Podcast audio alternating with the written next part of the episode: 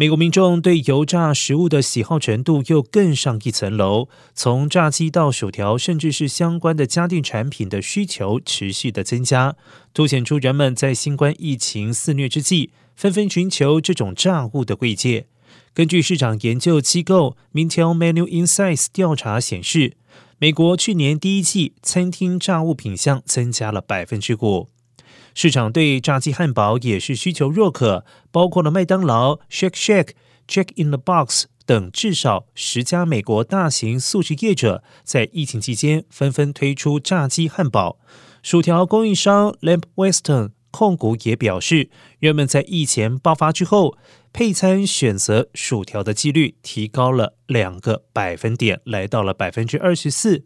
八六维修公司执行长艾斯卓达也表示，在二零二零年三月到二零二一年底，由于炸炉使用频繁，餐厅炸炉报修件数暴增了百分之九十三。